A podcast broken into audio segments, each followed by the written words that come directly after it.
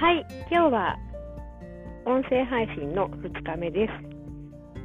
産後、一番辛かったことについて話したいと思います。うん、やっぱり一番今でも辛いのは、子供を産んでから月に1回ぐらいのペースで膀胱炎になっていることです。えー笑っちゃうんですけど、えー子供を産む前は、そうですね、39年間で一度ひどい膀胱炎になったことはあってでもあとは少し軽めのものも何回かはあったんですけど病院に行くほどではありませんでした。でも今子供を産んだ後毎月本当にひどい膀胱炎になっています。病院には行けてなくって理由は多分夜間授乳おっぱいをあげるときにどうしてもおっぱいから子供を離してしまうと泣いてしまう大きな声で近所迷惑にもなるということを考えて我慢してずっと上げ続けてそのまま一緒に寝てしまうというパターンが一番多いのでそれが原因かなと思います、えー時々赤ちゃんの声へへへっていう声が入ってます。うーん。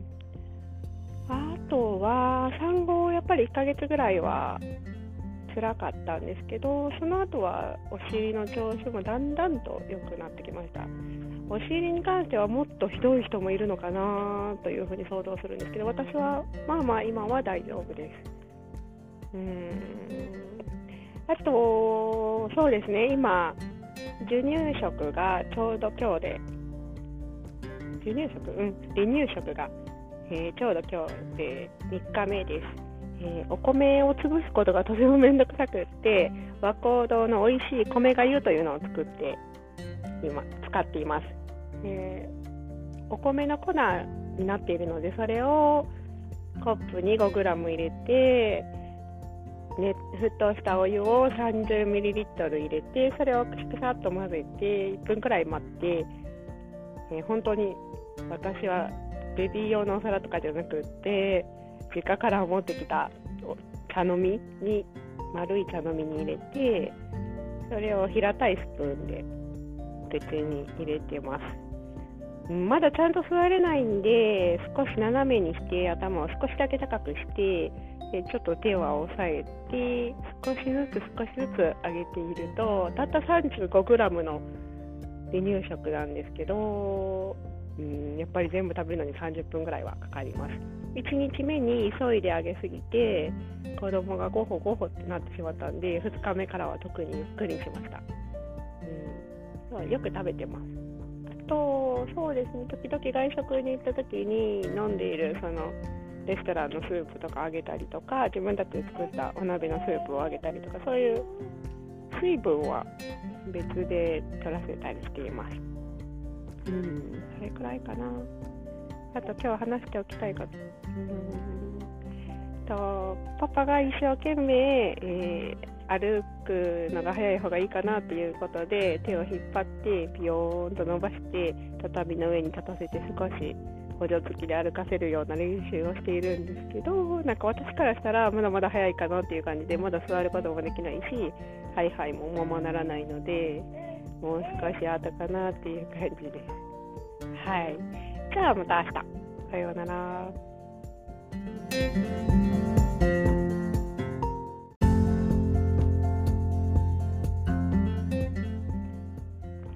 えー今日はそうですね、えっとうちは国際結婚なので家の中での言葉が2カ国語日本語と中国語があるのでその言語の環境についてとか赤ちゃんのことを話したいと思います。と赤ちゃんは日本と台湾のハーフなのでもしかしたらこの先台湾に帰った時に中国語が話せなかったら親戚のみんなとコミュニケーションが取れなかったりとかするかもしれないしもしかしてその思春期とかそういったところを超えてあ自分は台湾人なんだなって認識した時に中国語を話したいなって思ったりするのかなとかそういうことあると思うんですけどうーん。あんまり何も考えないようにして生活しようかな教育しようかなと思ってます、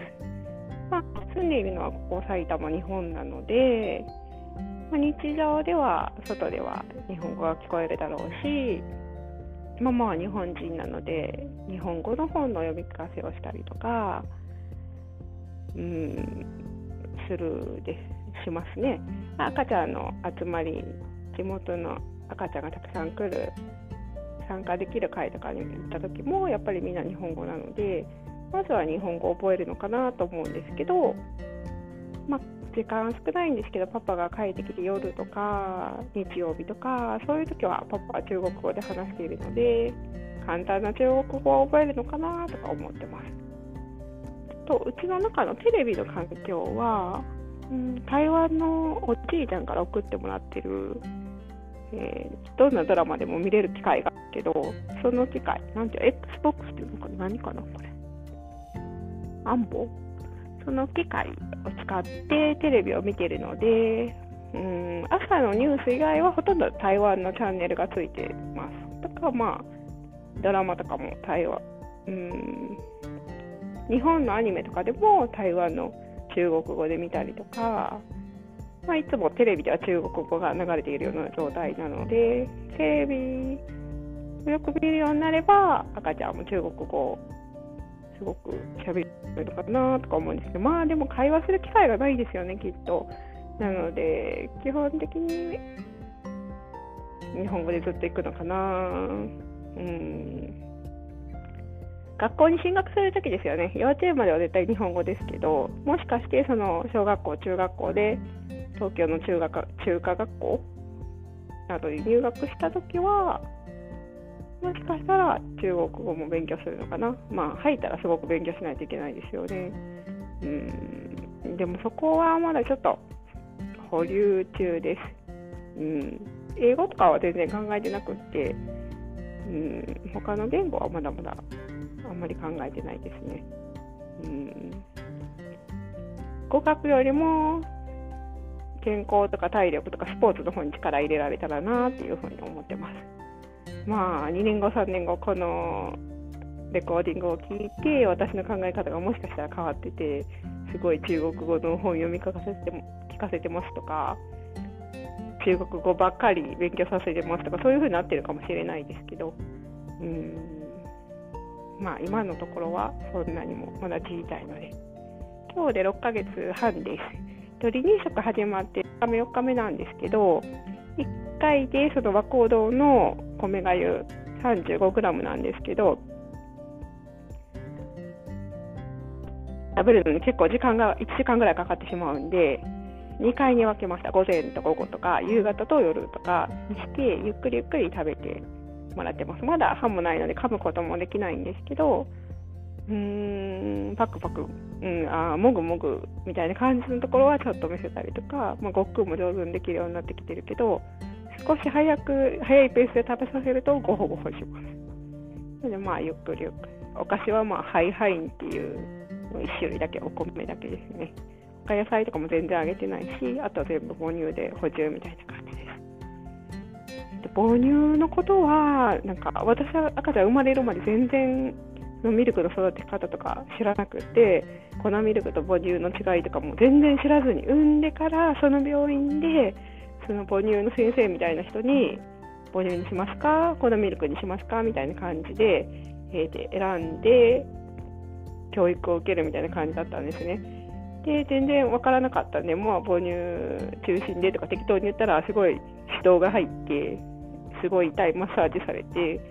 で、まあ、毎日何グラムミルク出てるよとか計算されたりとかそういうのですぐ赤ちゃんがすぐパクパク飲んでくれて量もすごい出てるようだったんでそのままずっと今半年以上母乳できてて全然粉ミルク使ったことはないです、うん、逆になんかもう粉ミルクもらったのがいっぱいあったんでお菓子作りに使ったりとか、うん、まだまだいっぱい残ってて賞味期限が切れそうなんですけどそれでも全然使ってなくってもしかしたら粉ミルクで育ってるママの方が大変なのかなとか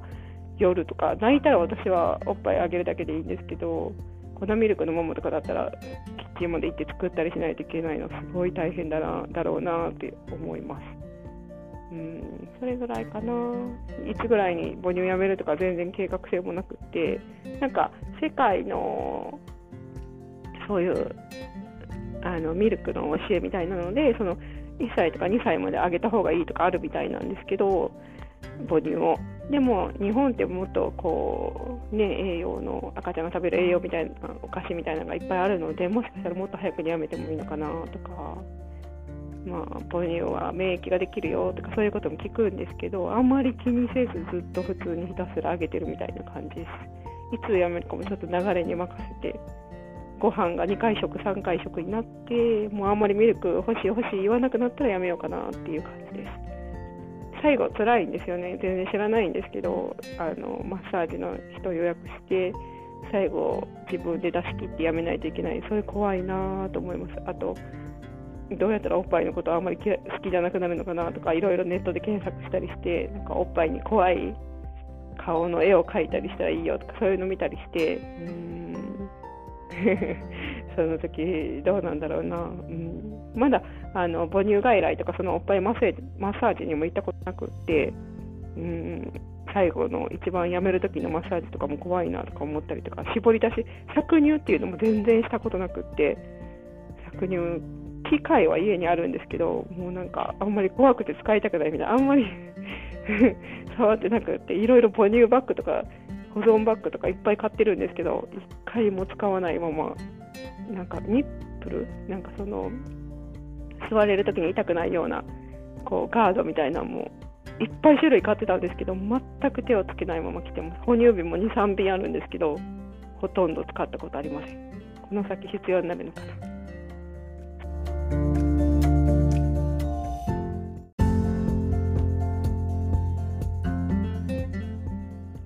おはようございます。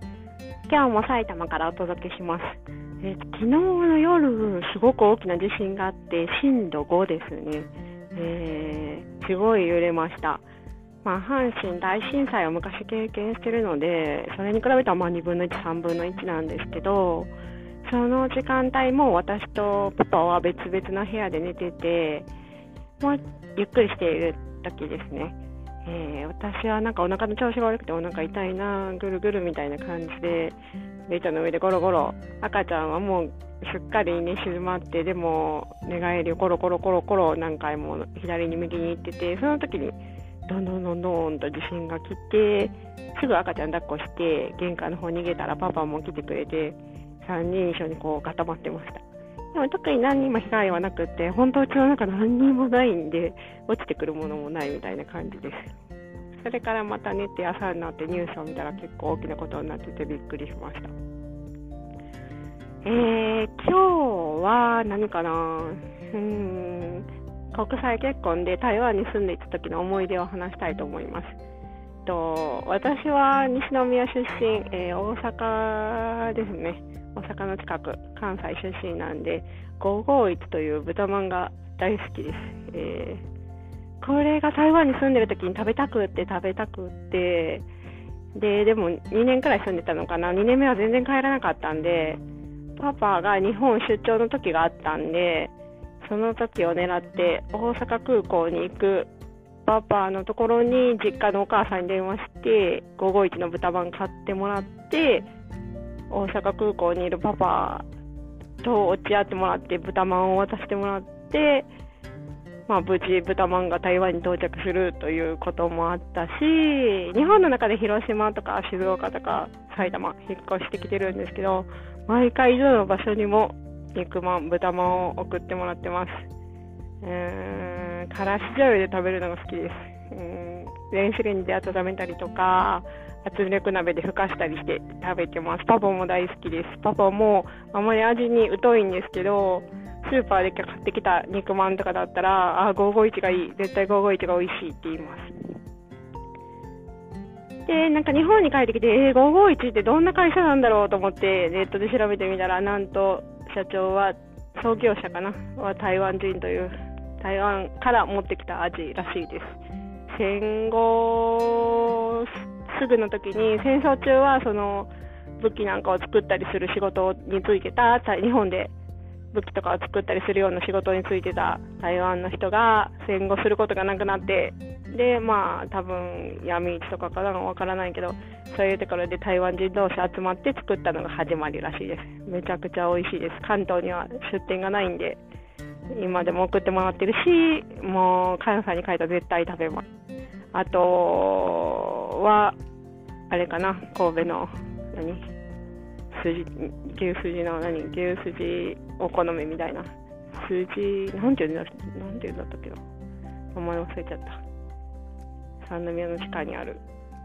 筋入りお好み？焼きそばとか？筋を煮たやつ。あれも大好きです。うんそんな感じかな。うん。さあですね。離乳食も相変わらず赤ちゃんが食べててすごい元気です。パパが毎日お座りとか立つ練習教えるので、パパが仕事に行った後も毎日すっごい畳の上を動き回ってます。子育ての上で畳はすごいいいかなと思います。古いマンションに住んでるんですけど、畳がなかったらこんなにすごく動き回ったりとか、上手になんか足が引っかかるみたいで、畳の線と線の間に。上手に立ったり動いたりとかする、うん、道がいと危ないんですけど、まあ最悪ひっくり返っても頭ごっちにしても柔らかいんでいいかなっていう感じです。うん、今赤ちゃん一生懸命お座りしてこっち見てます。うん、それくらいかな。毎日いないいないバード1は何回も何度も同じところ再生して見せてます。1日放送されたの録画して3回4回、まあ5回くらい見てるかな。そんな感じです。うん、他に似たのがないので、また明日。バイバイ。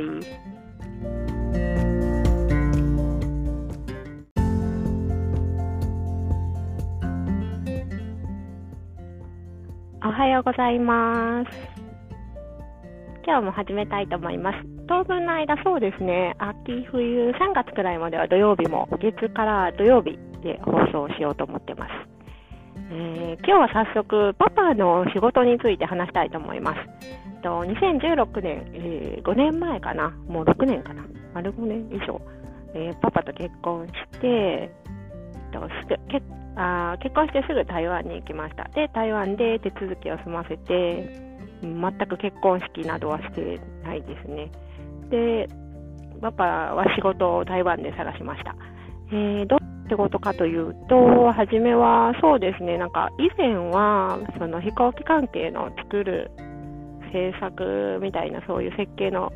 部門にいたみたいだったんで、台湾でそういう仕事を探してみたいで、なんか CAD を使うような仕事に就いたんですけど、2ヶ月の使用期間で、なんかパパの方が嫌と思ったのか、会社の方が嫌と思ったのか、もう早速ダメっていうことでした。選ばれなくって、それからすぐ海外営業、会の海外営業の仕事に台湾で着きました。うーん、まあ、向こうの実家に住んでたのが2ヶ月くらい、2ヶ月、3ヶ月、いや、もうちょっと4ヶ月くらいかな。その後は2人で住んでたんで、で、2人で住んでる時に海外営業の仕事だったんで、パパはもうしょっちゅうアジア、インド、アメアメリカは行ってないかな。うん、なんか、とにかくいつも海外出張ばっかりで、結構もう、帰ってこない日があったりとかして、実際向こうの現場に行って、昼のちょっと何時間かが交渉とかの時間で、他はホテルにいたので、まあ、LINE はいつもしてたんですけどけ、うん結構1ヶ月のうち数日間とか、まあ1週間とかは、1人で台湾に住んでるっていうことがありました。私も仕事があったんで、日本語を教える仕事、たくさんクラス持ってたんで、またそれは今度話しますけど、うーん、そうですね、子供もいなかったので、一人ですっごい寂しかったです。だから本当、いろんなことして時間潰してました。YouTube とかめっちゃ見ました。えー、で、それを、その海外営業の仕事をパパは台湾に住んでいる2018年の秋まで2年くらいかな、したんですね。で、それから、まあ元から私はもう日本に帰りたいなって言ってたんで、パパも行きたいなっていう気持ちがあったみたいで、私が一生懸命ネットとかで仕事探して、日本の広島に仕事が見つかったんで、こっちに、日本に来ました。まあ、そこから日本でも2回会社は変わってるんですけど、コロナの影響とか、うんまあ、日本語も上手じゃないので探すのは難しかったですけど、入ってしまえば結構、うん、会社の書類関係の手続きなんかはまあ私が書いたりとか、あとは会社の中でその、してることは多分パソコン関係の事務が多いのかな、CAD とか、なんかこう絵を描いたりするような仕事とか、家とか、なんか工事とかわからないですけど、うん、そういうのを書いてるみたいです。うんもし台湾に住んでて夫婦で日本に移住したいなとかそういうふうに考えてる人いたら、うん、まあサービス業とかだったら本当に日本語求められると思うんで何かこう手に一つこう例えばうちの主人のようにキャドが上手とか設計できるよとか言葉なくても使える技術があればやっていけるんだろうなと思います。なんか、そうですね、東京とかの募集とかで見てたら多いのは、なんか、あれですよね、システムエンジニアとか、なんかこう、文字でほら、インターネット作る人、ああいう仕事はもう全然外国人ばっかりですよね、ゲーム関係とか。営業で日本、営業職で日本に来ようと思ったら難しいと思います。いっぱい営業職も試験受けたみたいなんですけど、かなり日本語能力は問われるみたい。あと、日本での文化の理解とか、なんかそういうところも問われるみたいなんで、やっぱ何か手に一つ技術があると大きいかなと思います。あとはそうですね、台湾の大きな会社とかで働いてたりとか、まあ、お医者さんだったり、弁護士さんだったり、お金持ちの人は、なかなかこっちに移住して同じような給料をもらうというのは難しいことじゃないかなと思います。うちは普通のサラリーマンだったんで、こっちに来て、やっぱり台湾よりかは給料も上がりましたし、なんかどうなんだろうな、私は台湾よりか日本の方が生活安いと感じるので、その分生活費も下がったので、台湾の時よりも、台湾の時は私たち2人働いてたんですけど、こっちに来て、パパ1人で働く時間が増えたけど、私が妊娠して、でも、それでもお金は貯まりやすいのかなと思います。この先ちょっとまだ家も買ってないですし、日本に家を買う、台湾に家を買うわからないですし、まあ、ここ、この後10年後どうなってるのか、ちょっと本当わからないですけど、うん、デフレっていうのかな、日本の今のこの物価。日本は安いし、物も多いし、便利だし、そういうところはいいですね。ただ、パパの、やっぱり懐かしい台湾の味が食べたいとか、調布豆腐食べたいよとか、そういう願いは叶えられて、叶えさせてあげられないんで、そこはちょっと寂しいですけど。うん。もし私たち日本に移住しなくってパパが台湾の時のまま海外営業の仕事に就いてたとしてあれから日本に来て3年だからちょうど3年後同じ海外営業職で台湾にいたとしたら今どうなってたのかなと思います。コロナに巻き込まれて海外行けなくなってうん国内だけの台湾国内だけのさあの営業になってなんかパパの立ち位置は会社の中でどうなってたのかなとか思います。ああと、そうですね、台湾のパパの会社の人たちと私も食事に行ったりとか、なんか結構そういうのは気さくですよね、台湾の方が。なんか日本の方が難しいのかな、まあ、会社によって違うと思うんですけど、うん、なんか結構台湾の生活で問題があったりしたらパパにいつでも連絡取れたし、今日本の方がパパに連絡取れなかったりして、パパは事務室の中にこもってるのに、パパの会社厳しいのかなわからないけど、台湾みたいにちょっと気軽に連絡はできないです。すいません。赤ちゃん今日も元気に。昨日から前に、ずりばいかな？ずりばいずりはいはいはい。なんかお尻を上げるんですけど、そのまま前には進めなくって、ちょっとズリズリっとこう、前に進めるようになって、むっちゃ怖いです。もういろんな線を探しまくって、扇風機に近づいたりとか、もうずっと見てないといけなくって、昨日一日だけですっごい疲れて、うーん、夜パターン9でした。パパも会社で疲れたよって言ってたけど、もう愚痴とか聞きたくなかったんで、バーッと私はもう部屋に帰って、今別々に寝てるんで、赤ちゃんだけ抱っこして、夜8時、9時にはもう寝ました。それではちょっとおむつ替えとかご飯をあげたりしたいと思います。また月曜日。バイバイ。